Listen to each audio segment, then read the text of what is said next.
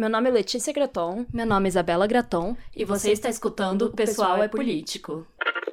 You have to expect that there are going to be such dans l'ensemble, ça ne va pas bien du tout pour les femmes. We have to find some way to keep the rapists off the street.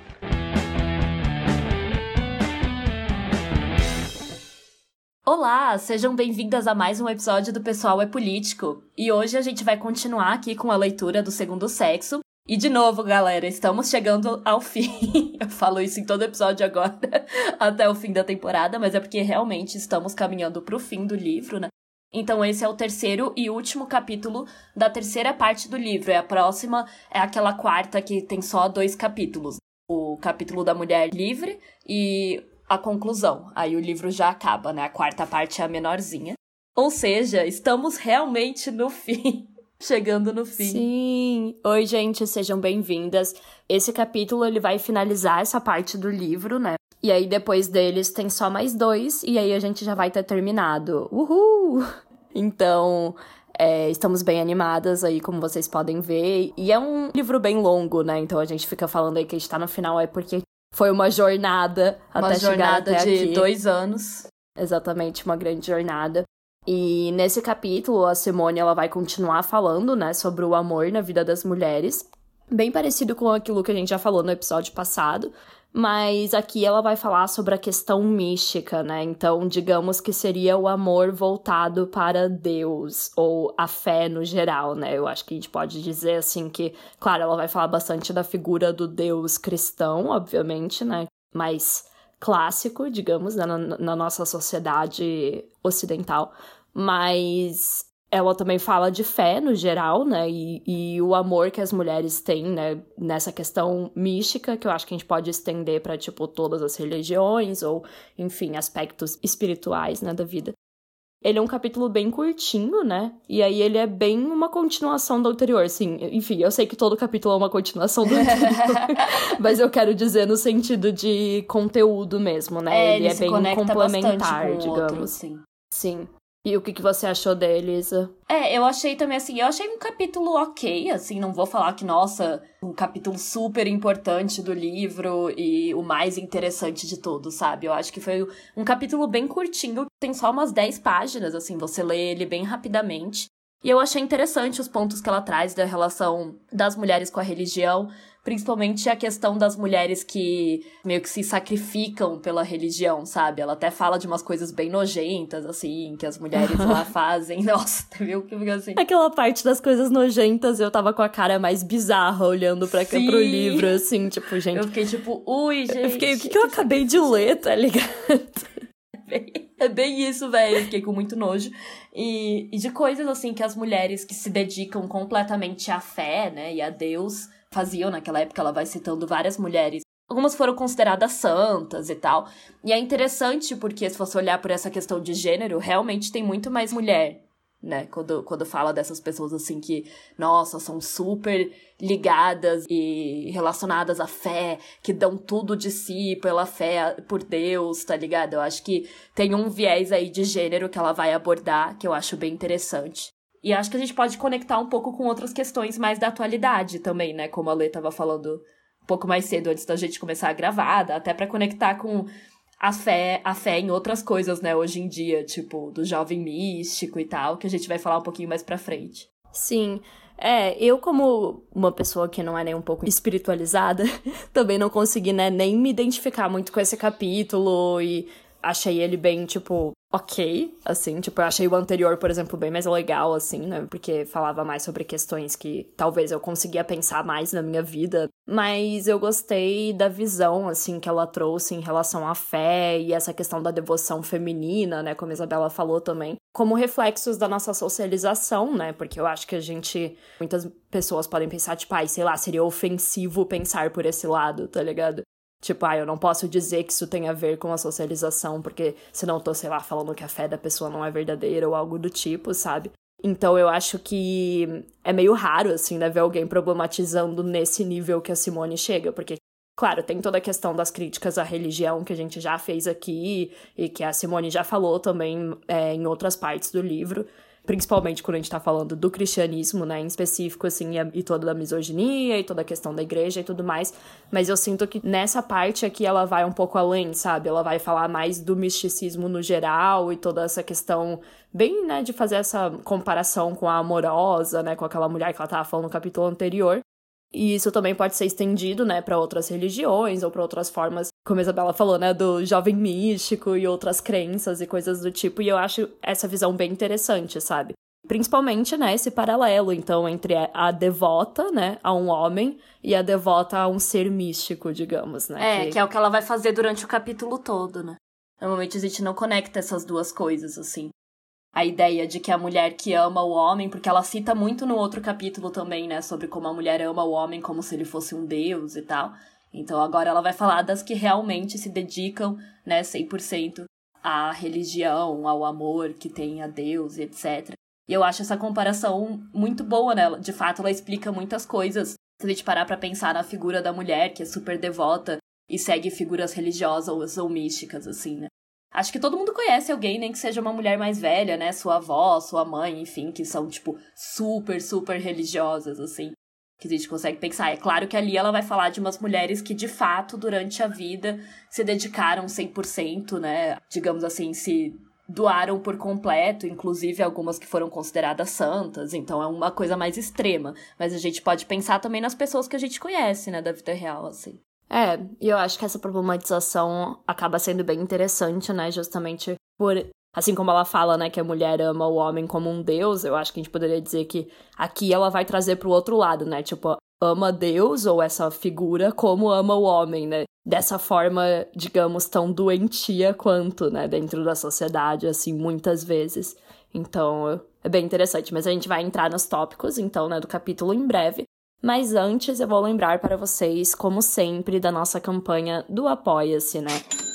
Lá você pode apoiar o nosso podcast com qualquer quantia a partir de dois reais em apoia.se barra pessoal é político. E se você apoiar com 10 reais ou mais, você vai poder participar do nosso grupo exclusivo no Discord, que é basicamente um grupo onde a gente organiza rodas de conversa sobre os tópicos abordados aqui no, nos episódios. E daí, se você, né, fizer a sua contribuição, você vai poder participar das próximas. Então, corre lá e apoie o nosso grupo. Ele tá começando ainda, né? Mas a gente tem vários materiais lá também. Então, tem uma biblioteca, você vai poder encontrar conteúdos, pode tirar dúvidas, pode falar com a gente. Enfim, é uma plataforma bem legal, assim. E a gente pretende, né, usar cada vez mais, fazer eventos, ter essa comunicação direta com vocês. Então, se você ficou interessada, entre em apoia.se barra pessoal e político e faça sua contribuição. É só nos apoiar com 10 reais ou mais. Você pode apoiar um mês, depois parar o seu apoio, enfim. Quando você puder, quanto você puder. E aí, você também participa sempre do sorteio, né? Dando qualquer valor. Que a gente sempre faz sorteio de livros lá no, no Instagram mesmo. E agora, entrando nos pontos do capítulo, né? Que a Simone vai falar sobre a mulher religiosa, a mulher mística, né? Ela começa esse capítulo seguindo aqueles argumentos que a gente já falou bastante no episódio passado, né, sobre o amor romântico. Inclusive, se você não ouviu, eu recomendo que você ouça ele antes, porque eu acho que vai conectar bastante com tudo que a gente vai falar aqui, assim.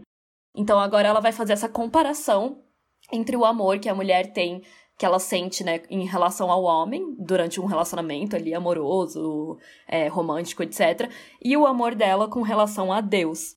Obviamente, aquela figura do Deus cristão, né, que a gente tá considerando, porque eu acho que é esse Deus que a Simone tá considerando também, né? Lembrando do contexto de que ela era uma mulher da França do, do século XX e tudo mais. Então, acho que a gente não tá expandindo tanto para outras religiões aqui, né? Quando ela fala. Embora ela fale de fé no geral, é, Mas... e quando a gente falou também de expandir, é mais de trazer, né, para os dias de hoje, né? Mas para ela, é. assim, quando ela tá falando ali... Ela tá falando mais do cristianismo. Exato. Então ela vai falar muito sobre essa busca por uma salvação divina e como ela estaria relacionada também com a busca pela aprovação masculina e também todo aquele endeusamento, né, que a gente faz dos homens e que toda a sociedade nos ensina a fazer e até uma busca por uma própria salvação, né, da condição que a mulher vive de, de opressão ali, por querer mudar a sua Sim, condição o que é muito mundo, triste, né? né? Que é bem triste, ela vê na religião uma escapatória para várias coisas, né? E como a gente vai ver, né, até o fim desse capítulo, isso obviamente não traz uma libertação para as mulheres de forma coletiva e nem individual, né? Mas de forma individual pode trazer uma ilusão, né, de que a mulher é mais livre ou de que a mulher tem algumas outras opções na vida, etc. Da mesma forma que o amor romântico. Mas assim como com o amor romântico, a Simone vai chegar à conclusão de que não traz de verdade uma libertação para as mulheres, né? E aí na página 491, isso no livro físico, né? Ela vai falar: A mulher está acostumada a viver de joelhos e espera normalmente que sua salvação desça do céu onde reinam os homens. Eles também estão envoltos em nuvens. É para além dos véus de sua presença carnal que sua majestade se revela. O amado está sempre mais ou menos ausente, comunica-se com sua adoradora mediante sinais ambíguos. Ela só lhe conhece o coração por um ato de fé, e quanto mais ele se lhe apresenta como superior, mais as condutas dele lhe afiguram impenetráveis. A mulher não tem necessidade de ver nem de tocar para sentir a presença ao seu lado. Que se trate de um médico, de um padre ou de Deus, ela conhecerá as mesmas evidências incontestáveis. Ela acolherá como escrava em seu coração o amor que cai do alto dos borbotões, Amor humano e amor divino confundem-se, não porque este seja uma sublimação daquele, mas porque o primeiro é também um movimento, um transcendente para um absoluto. Ou seja, né, essa figura do amante é muito parecida com a figura de Deus, que foi o que a gente já falou ali no, no outro episódio. O que faz muito sentido se a gente parar para pensar, né, que os homens são vistos como a pessoa, né, principal da humanidade, a pessoa mais importante, é como o ser humano de verdade, né? A gente mesmo, né, vê eles dessa forma. Então, claro que faz muito sentido também essa comparação com Deus, né? Porque Deus é todo poderoso. E é isso que as mulheres sentem, de certa forma, né? Porque o mundo foi criado pelos homens para os homens e a gente tá só vivendo nele. E essa coisa que ela fala, né, de tipo, ai, não precisa ver, sabe, para sentir. Eu achei uma comparação bem interessante, assim. E faz muito sentido, né? Porque é isso, o amor romântico nos ensina que a gente deve viver para o outro, fazer tudo para o outro Sim. e tudo aquilo que a gente, né, já problematizou. É uma coisa bem religiosa mesmo, né? É, tudo aquilo que a gente já problematizou no episódio passado, né? Então, de certa forma, esse amor, né, uma figura mística, seria tão doentio, digamos, né, quanto como ela vai falar também no, no outro capítulo. Porque é isso, né? Afinal, o homem na Terra seria o nosso superior né, de acordo com toda a sociedade, e o Deus seria o soberano místico, né? E aí na página 493 ela vai falar então, né? A erotômana sente-se valorizada pelo amor de um ser soberano. Este é que toma a iniciativa das relações amorosas. Ama mais apaixonadamente do que é amado, torna conhecidos seus sentimentos através de sinais evidentes, mas secretos. É ciumento e irrita-se com a carência de fervor da eleita. Não hesita então em puni-la, não se manifesta quase nunca sobre um aspecto carnal e concreto. Todos esses traços se encontram nos místicos. Em particular, Deus ama de toda a eternidade a alma que abrasa com seu amor. Por ela verteu seu sangue, prepara-lhe esplêndidas apoteoses. Tudo que ela pode fazer é entregar-se sem resistência. É, quando você pensa nessa questão, né, de venerar, de viver pelo outro, de se entregar a uma coisa maior, né, esse amor divino, ele acaba se tornando bem parecido mesmo com o que a gente estava falando, né, com o que o patriarcado quer da gente com relação ao amor de um homem, né, que é fazer tudo por ele, se doar por completo para ele. Realmente parece essa coisa religiosa assim, né? A religião é muito sobre você se doar sobre você fazer tudo por ela, pelo Deus, porque, ai, Jesus morreu pelos nossos pecados. Então você tem que, tipo, se dedicar completamente, assim, de corpo e alma, fazer absolutamente tudo pela religião, tudo por Deus. E eu acho que muita questão também de não questionar, né?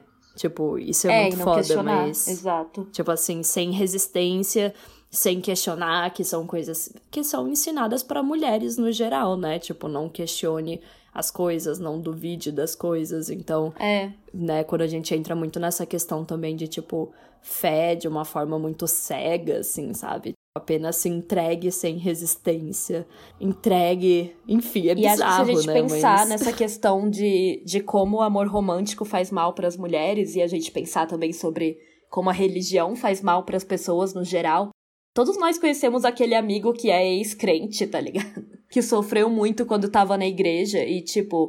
E, gente, né? Disclaimer: não estou falando que todas as religiões são ruins e todas fazem mal. Mas existem várias e várias histórias de pessoas que eu conheço, que a Letícia conhece, que todos vocês devem conhecer, que sofreram pra caralho por conta da igreja, né? Por terem sido criados numa religião muito restritiva, que não podiam fazer uma coisa ou não podiam fazer outra coisa, porque são dogmas muito fechados, assim, né? Tipo, ai, não pode fazer isso porque isso é errado, aí não pode questionar também, como a Letícia falou, né? Tudo tem que ser de um jeito X, é tudo muito rígido, assim, né? Então acho que eu vi esses dias a malfeitona, se eu não me engano, falando no Twitter, né? Porque ela também veio de uma família, acho que é evangélica, enfim, uma família religiosa. Ah, eu vi, uhum. E aí ela tava falando, tipo, cara, sabe, não sou contra a religião como um todo, mas crescer na igreja me trouxe vários problemas psicológicos e traz para várias pessoas também, né? Principalmente vários traumas, tal, principalmente para mulheres, pessoas LGBTs, né? Pessoas que são oprimidas de alguma forma, né? É, para muitas mulheres, cara, a gente conhece várias e várias histórias, né? Da mulher que sofre violência, mas o pastor fala: ai, não, você tem que continuar casado com o homem, porque a família, Deus, a família tradicional, blá blá blá, tem que perdoar. Então, assim, né, né, galera? Não vamos fechar os olhos e fingir que não tem um milhão de coisas tóxicas, né, nesses ambientes super religiosos. Que assim. sempre volta também para essa questão do não questionar, né? Tipo, quantas pessoas. Assim, eu conheço muitas pessoas que justamente saíram da igreja no momento que começaram a questionar as coisas, né? Seja porque estavam vivendo na vida delas, por exemplo, pessoas LGBTs que perceberam, tipo, caramba, isso aqui estão dizendo que é errado, mas eu sinto isso, como é que pode ser errado? Quanto, tipo, só, por exemplo, mulheres que começaram a questionar algumas coisas estranhas e daí perceberam, né, que não era, não se identificavam mais com aquilo, com aquele lugar, enfim, começaram a perceber, né, o quão mal fazia para elas. E eu acho que essa é a questão, né? É aquilo que eu falei lá no começo, assim, eu acho que muitas pessoas também não não questionam a fé no geral, até pra, tipo, ah, eu não vou ofender, sei lá, a pessoa e tudo mais, mas muitas vezes aquela fé da pessoa pode estar tá fazendo super mal para ela, né? Principalmente se for uma mulher. É. De diversas formas, seja pela questão do se doando pra caramba, né? Que nem no relacionamento, ou seja, que nem isso aí que você falou, né, Isa? Tipo, essa questão da a mulher apanhando do marido e o pastor falando que é normal, sabe?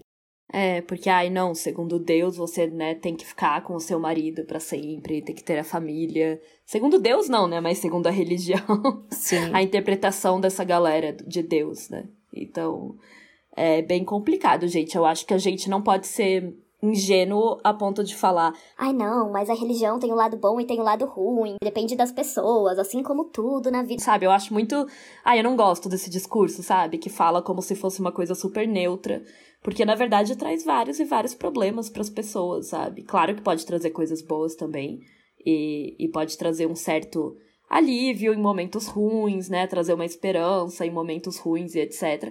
Mas, mas também traz vários problemas, né? Principalmente, como eu falei, para quem é de uma minoria, para quem é uma mulher, para quem é uma pessoa LGBT, é, que acaba tendo vários problemas psicológicos, né? Então a gente não pode também esquecer desse ponto e essa análise que a Simone vai fazer comparando com o amor romântico, aí é que eu quero chegar, sabe? Porque como a gente falou tanto no outro episódio sobre como o amor romântico faz mal para as mulheres, esse é o ponto, o amor místico também, esse amor, essa dedicação a um deus também faz, sabe?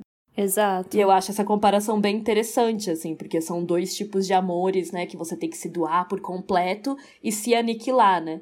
Ignorar quem você é, seus gostos, suas vontades, até mesmo você usou essa questão também, né, da, da sexualidade, né? Você tem que, ai, casar com uma pessoa do sexo oposto, né, para ter a família perfeita, aceita pela igreja, etc, e se aniquilar por completo, até uma parte da sua identidade. Que tem algo mais se anulado que isso, né?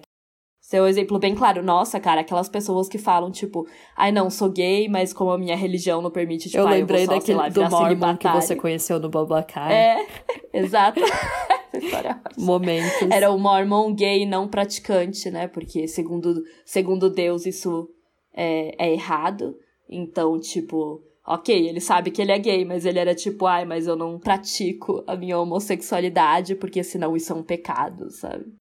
Olha isso, sabe? Como que essa pessoa tá se aniquilando, como que, que essa pessoa tá se anulando, anulando seus desejos, suas possibilidades de, sei lá, encontrar um amor, né? Encontrar outra um parceiro e etc., só por conta da religião, sabe? Pois é, e quando a gente vai pro lado é, das mulheres e da nossa socialização no geral, é muito triste como, tipo, para tudo é justificável que a gente, tipo, abra mão das nossas questões e de nós mesmos, sabe? Seja para se doar para um relacionamento, seja para Deus, seja para família. É, seja para ser a santa perfeita da igreja ou então a esposa perfeita, a mãe perfeita. Exato. E, isso que é bizarro, né? E é por isso que é tão interessante essa visão que a Simone traz aqui, porque é justamente para mostrar que, tipo, sim, ok, aí tem, claro, essa questão, né, que é, muitas pessoas vão se aniquilar, né, em nome de uma fé, mas o quão comum é para mulheres isso, né? A gente nem questionar isso. Poxa, eu tô ali me dedicando a vida inteira naquilo ali, sabe? E me doando e não recebendo nada em troca, sabe? Ou, ou ok, muitas vezes até recebendo, né? Essa sensação de, sei lá, seja pertencimento, ou enfim. Eu não sou uma pessoa espiritualizada, então não sei dizer que sensação é essa. Sim, não mas... temos nada a ver com religião, então a gente não não tem nem lugar de fala aqui para poder falar assim sobre ser da igreja e tal. Sim. Mas eu acho que a questão do tipo, nem se perguntar se realmente tá valendo a pena ou não. Porque, de novo, tipo, a gente é tão socializada a servir alguém. E aí, na página 496, né, a Simone ela vai dizer então: a mulher busca primeiramente no amor divino o que a amorosa exige no amor de homem, a apoteose do seu narcisismo, esse olhar soberano, atenta e amorosamente fixado nela, é uma milagrosa fortuna. Ou seja, né, buscar basicamente a mesma coisa que a gente falou no episódio passado, né? Dessa questão do narcisismo, de ter um soberano olhando por ela, olhando para ela, né? Enfim, se sentir amada, se sentir acolhida e toda essa questão assim. Só que para um lado místico, né? Não para o lado necessariamente de uma pessoa física e tal, enfim. E de novo conectando todos os pontos dos outros capítulos, né? Ela Sim. conecta tanto a questão do narcisismo com a questão do amor romântico, com a questão do amor místico. Eu acho isso bem interessante, assim, para avaliar a situação da mulher, né? É, exatamente. Tipo, por isso que eu gosto tanto dessa visão dela, sabe? De mostrar que, cara, isso aí também tem que ser criticado, porque também é um reflexo da, da nossa socialização, sabe? E as pessoas, acho que muitas vezes elas nem não, não percebem como também é, sabe?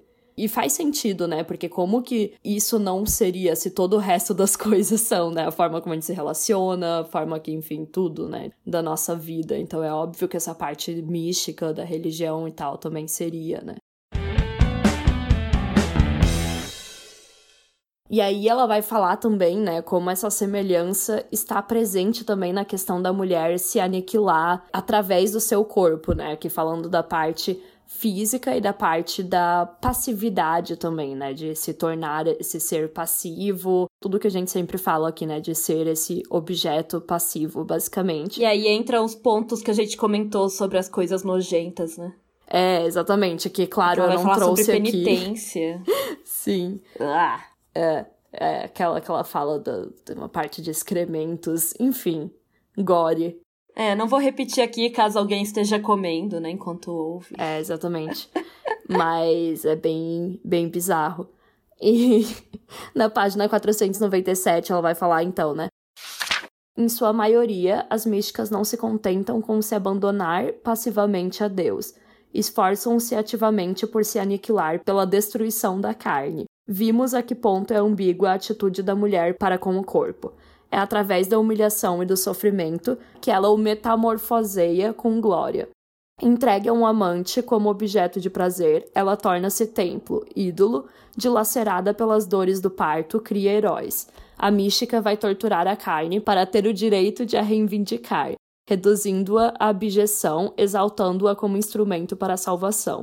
Assim se explicam os estranhos excessos que se entregam certas santas que aí é, é os excessos que, que a Isabela estava falando, né? Que a gente não vai trazer aqui, mas são coisas bem nojentas e é, bem bizarras. Ela vai falando de penitências, né? Que as mulheres faziam, essas santas faziam. E, cara, tá aí uma coisa que eu nunca entendi. Sim, sabe que a gente é duas perdidas tentando entender essa vida dos crentes, né? No... É, essa vida religiosa. Gente, como que você fazer umas coisas, tipo, nojentas ou que doem, assim, né, no seu corpo, realmente se mutilar mesmo.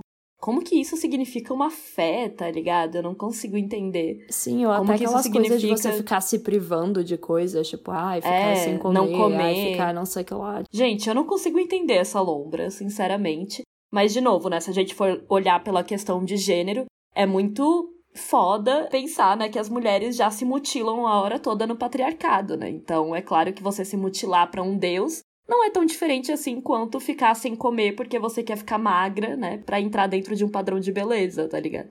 Você só pega e coloca um outro objetivo, né, uma outra motivação na sua vida. Ah, você tá sem comer porque você tá jejuando por conta da sua fé.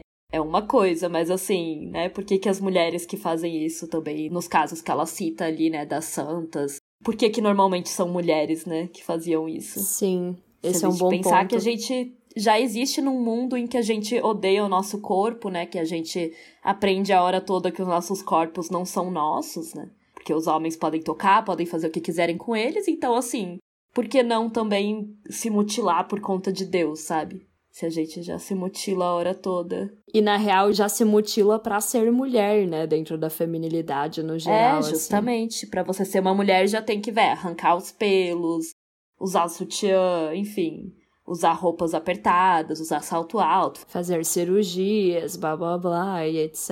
E todos procedimentos estéticos, um monte de coisa que já machuca e já mutila o seu corpo, né? No dia a Sim.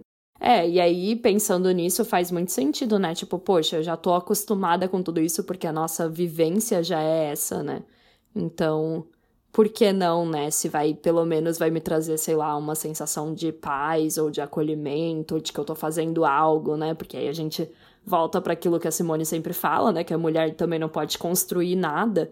Então, boto muita fé, sabe? Que mu- muitas vezes acaba sendo também essa saída, né? De certa forma. É, pra ter alguma coisa, né? Até no quesito de carreira, sabe? Tipo, ai, sei lá, não tenho nada pra fazer, então, tipo, ai, é melhor ir pra um convento, por exemplo, sabe? Do que ficar ali sem fazer nada. Ou até numa certa salvação, né? Eu lembro do livro dos Testamentos, né? Que é o Aham. segundo do, do conto da Aya.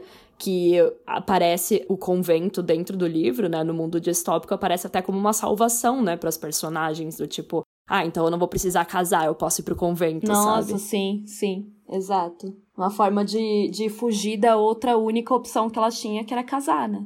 Ou era casar, ou era virar uma tia, virar, tipo, como se fosse uma freira, né?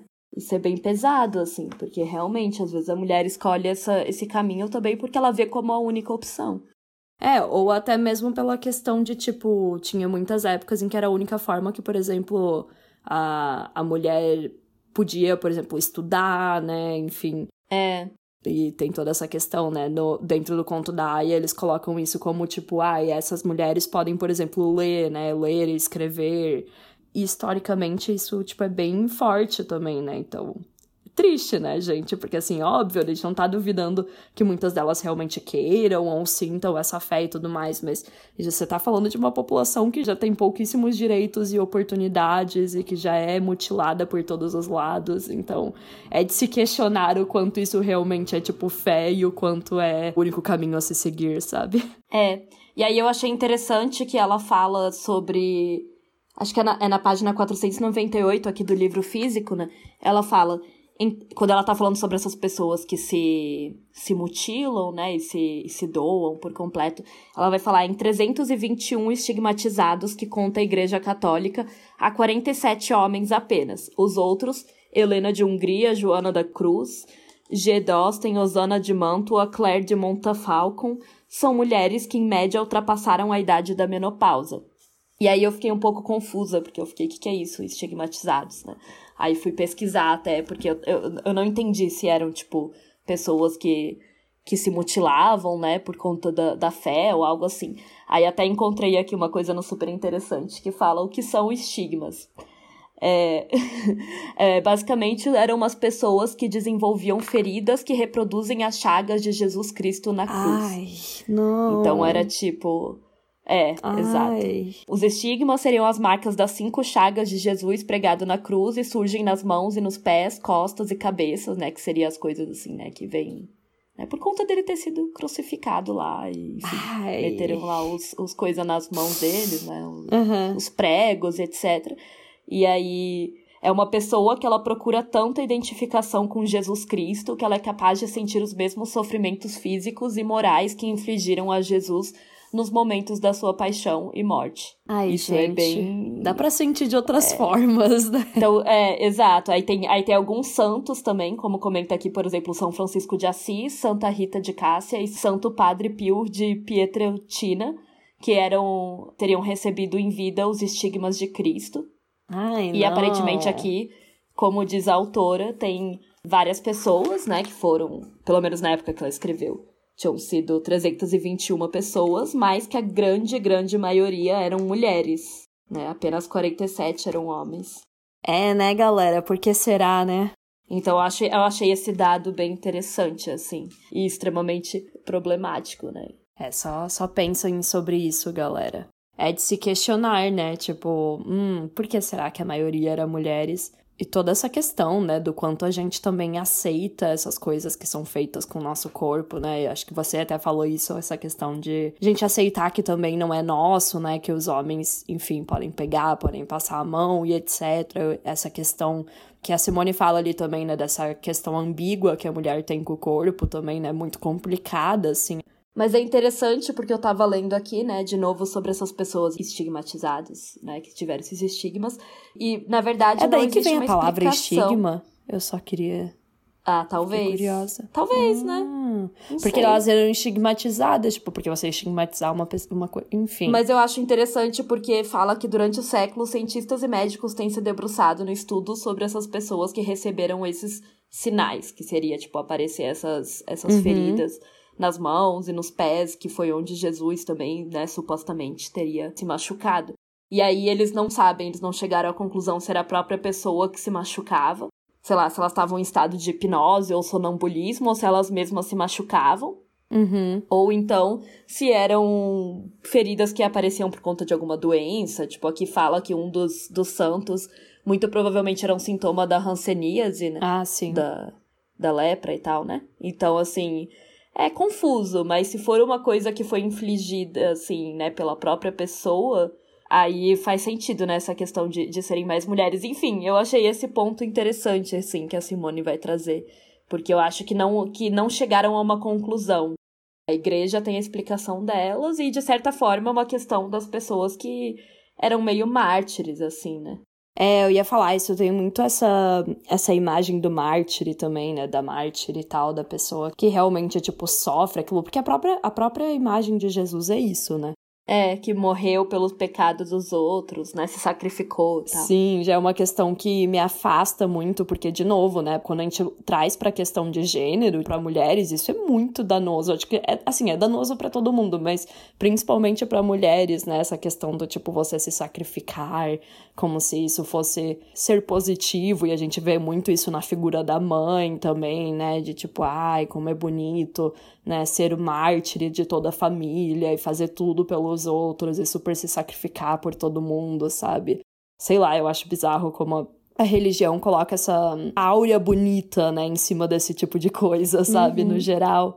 Eu acho bizarro, porque essa questão dos estigmas meio que não entenderam muito bem, né? A opinião médica, eu acho que não chegou a uma conclusão. Mas pode ser que seja uma questão psicológica também, né? Porque eles Ah, falam que sim. a pessoa às vezes ficava, tipo, em transe, sei lá o quê. Ou seja, religião pegando uma coisa que, na verdade, podia ser ou médica ou psicológica.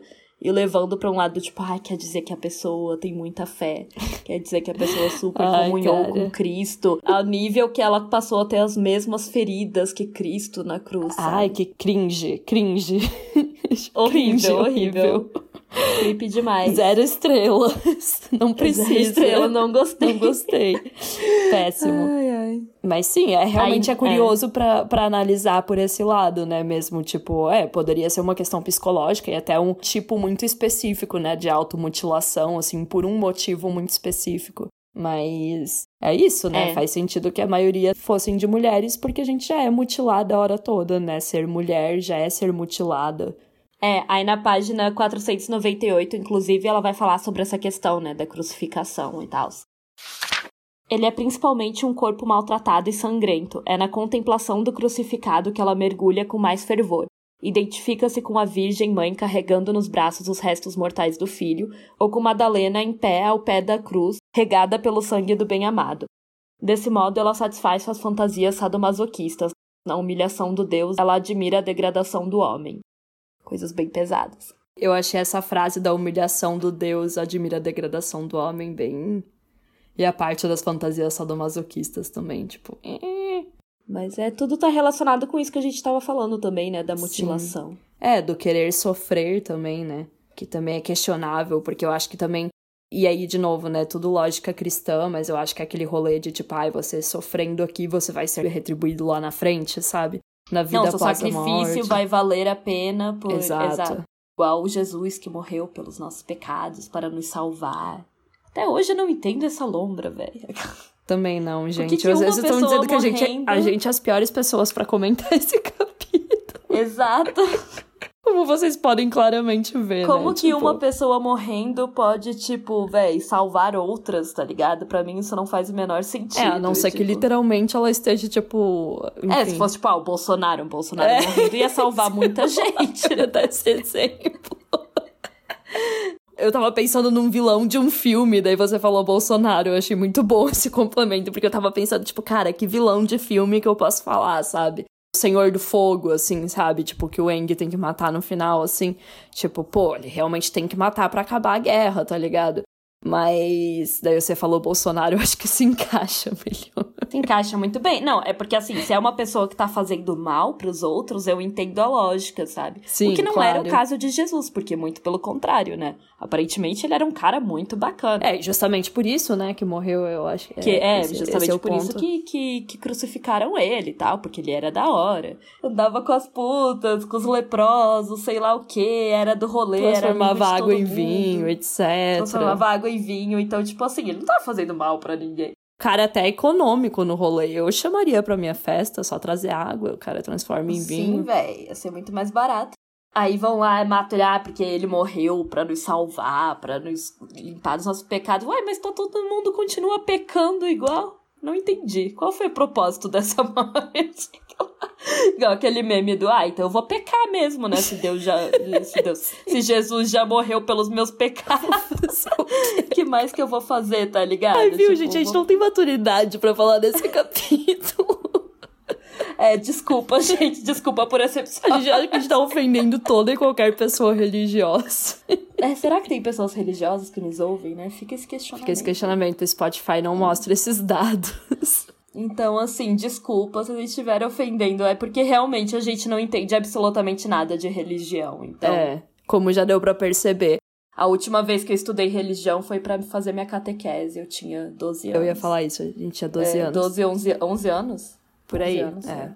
Enfim, e de qualquer forma, né? Então, o que a gente sabe é o que a Simone fala aqui nesse capítulo, que é isso que a gente tá falando. Exato. E é todo esse rolê, né, bem creepy aí, de toda essa questão do corpo, né, do, de todo do corpo sangrento e dessas automutilações e tal, que, que tem que ser muito questionado, porque a mulher faz sentido que ela acharia isso normal, infelizmente. Acho que esse é pois o ponto, é. né? E aí, para resumir isso, né, na página 499, ela vai falar: esse é um emblema que resume o grande sonho feminino, do sangue à glória pelo amor. Eu achei essa frase bem marcante. E. É, basicamente. E é isso, né? Tipo, é só a gente pensar em tudo que é justificado pela questão do amor em todos os aspectos na vida da mulher, né? Então, tanto essa parte do sangue, quanto, tipo, ai, chegar à glória, né? Como mulher, assim. Então, como isso é colocado, né, como um objetivo final, seja qual for o tipo de amor, né, independente de qual for o tipo de amor, seja para um deus ou para um homem e tal. É, e aí no fim do capítulo, né, é bem interessante que a Simone vai trazer a questão política relacionada a esse misticismo, né, que seria o quanto essa busca pela salvação individual é, na verdade, inútil, né, para a questão da libertação das mulheres. Não é porque uma mulher, sei lá, decide dedicar ali a vida dela toda à igreja, à fé, ou até mesmo, como a Letícia tinha comentado, né, mais cedo sobre a questão do, do jovem místico, assim, a gente vê muitas mulheres com essa questão de, ai, sagrado feminino, ai, porque o útero e blá blá blá, e tipo, Não estamos, de novo, né? Não queremos dizer que isso é inútil, que, nossa, você não pode ser dessa vibe do sagrado feminino. Mas falando de uma forma política e, e coletiva, né? Você, por exemplo, acreditar que, nossa, sua menstruação é sagrada e, nossa, nós somos deusas e blá blá blá blá blá, não traz uma mudança real política, né, para as mulheres. Não vai mudar, por exemplo, a questão da pobreza menstrual ou da, sei lá, de qualquer outra opressão que a gente sofre por conta da nossa biologia, tá ligado? Não vai mudar, sei lá, a questão da violência obstétrica. Você dizer que o parto é lindo, maravilhoso e uma coisa de divina da deusa e etc. Então, assim, eu acho bem interessante fazer esse paralelo, né? Sobre como a Simone vai dizer que ela vai criticar, né? O quanto, tipo, você se doar a esse deus, assim, é uma outra forma, igual a apaixonada que se doa para um homem, né? E não vai salvar, na verdade, as mulheres, não vai trazer uma libertação coletiva, não vai mudar a situação da mulher no mundo. E se a gente olhar. Como nenhuma solução individual, né? Eu acho que Exato, é porque é isso que eu ia falar, porque é uma solução individual pra pessoa, né? E até que seja um pouquinho mais coletiva, assim, no, na questão, de, sei lá, de um grupo ou algo assim mas não vai trazer mudanças efetivas, né? Pode trazer, por exemplo, uma mudança individual para a mulher, né? Se a gente olhar de novo pelo lado do sagrado feminino, por exemplo, pode ser muito bom para uma mulher desestigmatizar, sei lá, a relação com o ciclo dela, por exemplo. Ver o ciclo de uma forma muito melhor, mais bonita, mais. não sei, mais mística até, né? Tipo, nossa, encontrar uma força dentro dela, dependendo do momento do ciclo. Isso é tudo muito legal, numa perspectiva individual para essa mulher pessoalmente falando, mas isso não vai fazer ela deixar de ser oprimida, né, por ter essa biologia. Isso não vai fazer nenhuma mulher deixar de ser oprimida, não vai fazer ela correr menos risco de ser estuprada ou sofrer violência doméstica ou sofrer qualquer outro tipo de violência. Então, assim, é interessante pensar nisso, né? Porque às vezes essas essas religiões, essas crenças, essas fés podem fazer a gente ter uma certa ilusão, né, de que a gente tá mudando muito as coisas, tá ligado? É, e eu acho interessante que a Simone traz isso no final do capítulo, porque não é para dizer que, tipo, ai, ah, estou aqui super criticando a, a, religião porque eu odeio religião, tá ligado? Digamos, eu nem sei se a Simone tinha religião, né, na verdade. Mas para mostrar que como ela tá olhando coletivamente, né, olhando para a situação da mulher na sociedade no geral e analisando e tentando chegar em soluções, digamos, né, do que melhoraria e como que poderia melhorar essa situação, que é o que todas as feministas fazem, que é por isso que esse livro é tão, né, a bíblia feminista, basicamente, que é tudo que o movimento feminista se propõe a fazer, tá ligado? É interessante que ela traga essa questão do tipo, olha, ok, isso aqui pode trazer uns alívios individualmente falando, pode ser legal assim e tudo mais, mas isso aí não vai nos ajudar coletivamente, sabe? Isso aí não vai nos levar para a liberdade, digamos, que ela tá procurando, né, para o gênero feminino. Então, eu acho que isso é bem interessante, porque é isso que a Isabela falou, sabe? Eu acho que hoje em dia também já tem muito essa repaginação de que, tipo, ah, ok, todo mundo já sabe que, sei lá, a religião da forma mais tradicional é, é misógina e não é nem um pouco feminista, quer dizer, não é que todo mundo sabe, mas, enfim, muitas pessoas sabem. Mas tem muitas outras questões místicas, principalmente por toda a questão neoliberal e tal, e de identidade, sabe? O que tem hoje em dia, assim que surgiram também como essas salvações, tá ligado?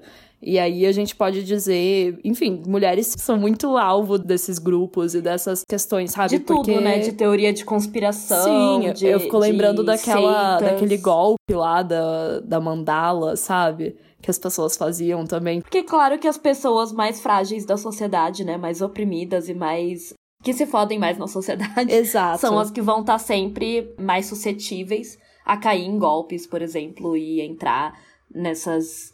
Enfim, qualquer grupo que diga que vai trazer alguma solução, né? Alguma salvação. Tipo, é muito mais fácil pra mulher falar, ai, ah, não, eu vou super acreditar em Deus, porque ai, Deus vai resolver isso da minha vida, por exemplo. Porque ela tem vários problemas, né? Em vez de olhar para a questão da vida dela como, porra, eu me fudi nisso aqui, porque não, né, porque eu sou uma mulher, sou oprimida. Exato. Como que eu posso mudar isso? Como que eu posso mudar minha situação no mundo? É mais fácil colocar tudo na conta de Deus, por exemplo. Ai, Deus é que decide. Eu vou rezar para ele, ele que vai resolver a minha vida, sabe? Sim, e aí, tipo, esse exemplo que eu falei, sabe, desse golpe, para caso as pessoas não saibam, era um golpe que era, não sei se ainda rola, mas enfim, era um negócio que, tipo, as mulheres entravam e daí tinha que dar dinheiro, daí era, tipo, cada uma que entrando, tipo um esquema de pirâmide. É, o esquema de pirâmide feminista. É, basicamente. Várias questões, tipo, ai, cada participante. Eu não vou lembrar os nomes agora, mas era tudo voltado para esse rolê, tipo, místico e não sei o que lá porque daí a gente vai realizar os sonhos umas das outras, e daí tinha todo esse discurso, sabe? Que também era voltado para esse rolê meio, tipo, místico e tudo mais, não necessariamente religioso, mas é isso, sabe? Tipo, esse é só um exemplo, assim, de tantas coisas que tem hoje em dia, né, com, enfim, crenças e cada vez mais coisas, e daí também vira um, um mercado, né, muito lucrativo e tudo mais, que mulheres são alvos, né, fáceis para isso. E aí, lá em 1949, Simone estava falando, obviamente, da religião da forma mais tradicional e cristã e tudo mais, mas hoje em dia a gente pode trazer para várias questões, né, voltadas para essa fé cega, né, que você não pode questionar nada, que você tem que aceitar tudo, que você tem que se doar por completo, fazer tudo pela fé para provar que você é devota, né? Sim questionem, né, gente? Assim, assim, vocês estão num grupo, assim, uma religião, alguma coisa que, que, né, você não pode nem questionar aquilo. É, às vezes não é só religião, galera. É, exatamente. Tem outros grupos aí que são meio que assim, né? Mas enfim, não vamos entrar neste papo agora, mas existem certos grupos que também, né? Você não pode questionar as coisas.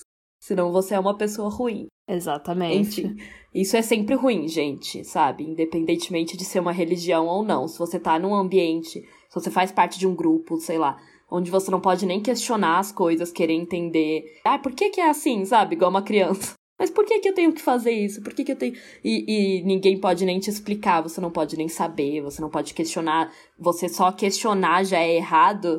Então não é um bom grupo. Não é uma boa, assim. E se qualquer, sei lá, movimento social, grupo assim, age dessa forma igual uma religião, tá errado. Porque isso vai contrário a qualquer questão de, de querer mudar o mundo e, e de ciência também, né? Ciência, por exemplo, significa sempre questionar, né? Sim, eu acho que isso resume tudo, né? E aí, na página 500, né, para encerrar o capítulo, a Simone fala: O fervor místico, como o amor e o próprio narcisismo, podem integrar-se em vidas ativas e independentes, mas em si esses esforços de salvação individual só podem redundar em fracassos. Ou a mulher põe-se em relação com um irreal, seu duplo ou Deus, ou cria uma relação irreal com um ser real.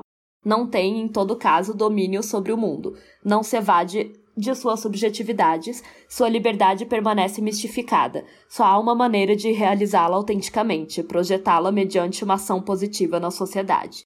E isso é para encerrar esses três capítulos, né, que ela falou sobre a narcisista, a apaixonada, né, amorosa e tal, e a mística, para mostrar como essas três questões são individuais, né? Ou a narcisista tá ali focada nela mesma e no seu duplo e só na, no seu mundinho, porque ela é narcisista, ou então a amorosa, né, é só voltada pro, pro seu amante, pro seu homem, pro seu marido e tal. Ou, né, a mística é voltada para Deus, mas tudo isso acaba sendo ela com um ser real ou irreal, como ela falou, né, com ela mesma, ou o seu marido, ou Deus. E são tudo questões individuais, não vai trazer a libertação de verdade, né? Então é uma forma dela concluir essa parte do livro, né, esses três capítulos, e também já dá meio que, né, aquele spoiler que ela sempre dá pro próximo, né? Porque ela fala ali sobre fazer uma ação positiva na sociedade, e o próximo capítulo vai ser sobre como a mulher pode se libertar, né? E aí ela vai falar bastante disso. Eu acho que o próximo capítulo é até bem longuinho, assim, tem umas 30 e poucas páginas. E aí a gente vai vendo, fiquem ligadas no próximo episódio. É, vem aí, vem aí. Pra descobrir o que, que a Simone propõe, né, para a libertação das mulheres, porque ela vai mostrar como essas três questões são individuais e não trazem uma libertação de verdade, né? Então, o que que traz? Fiquem ligadas no próximo episódio. É, sim, eu acho que isso resume muito bem né, essa parte do livro e muitas questões que ela analisa assim no livro. Eu acho que essa conclusão assim é muito interessante, né, que ela traz aí. Porque justamente é aquilo que eu tinha falado antes, sabe? Tipo, mostra qual que é o objetivo dela com este livro, né? Por que, que ela tá analisando tudo isso? É para chegar em um ponto de mostrar, tipo, olha, isso aqui não dá certo, isso aqui não dá certo, isso aqui não dá certo, então vamos pensar no que que dá certo. Isso é bem interessante, né? Porque mostra que o livro, ele já tinha, né, esse viés um, político mesmo, né? Obviamente, E desde então, assim, que é muito aquilo que a gente tava falando, né, do, por exemplo, Mulheres que Correm com Lobos, que foi um livro que eu li esse ano, que acho que eu já falei disso aqui, né, provavelmente em outros episódios. Ele tem muito esse teor de trazer essa parte individual, né, da mulher encontrar, então, a mulher selvagem e tudo mais, e esse lado que é interessante também. Mas ele não se propõe no final, assim, a, a pensar em ações coletivas e políticas, né?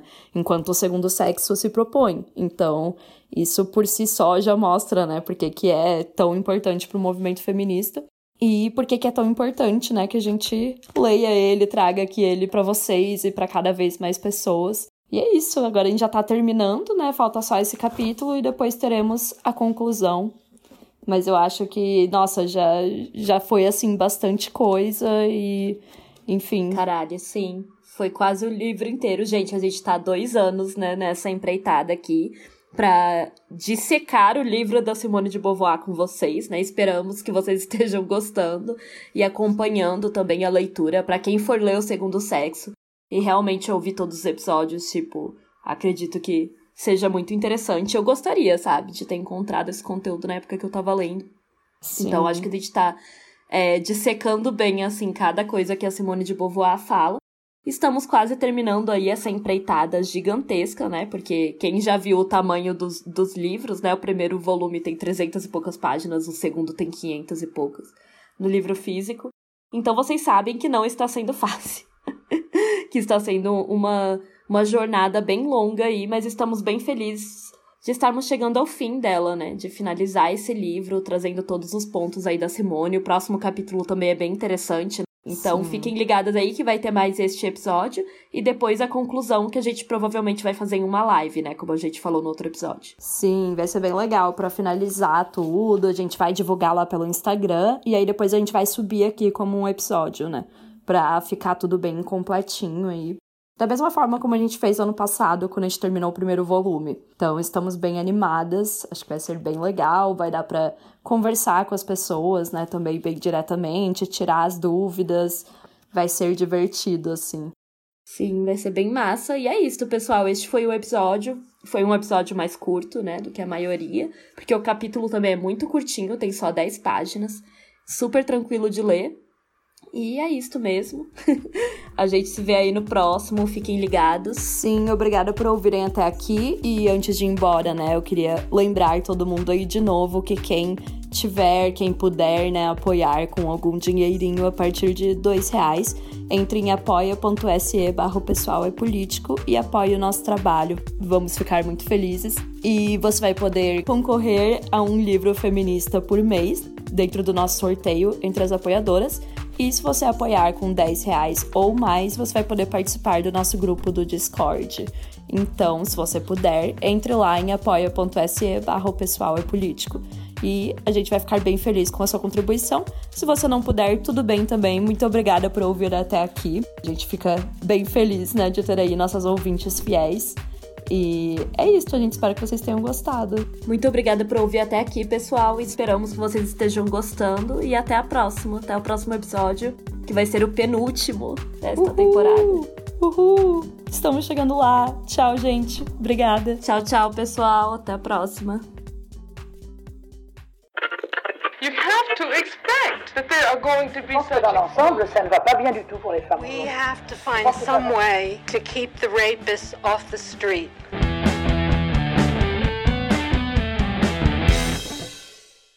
O Pessoal é Político é produzido e roteirizado por Isabela Graton e Letícia Graton. A trilha sonora é da Letícia Bergamin, a edição é feita pela Raissa Toledo e a identidade visual do podcast foi desenvolvida pela Manuela Elon.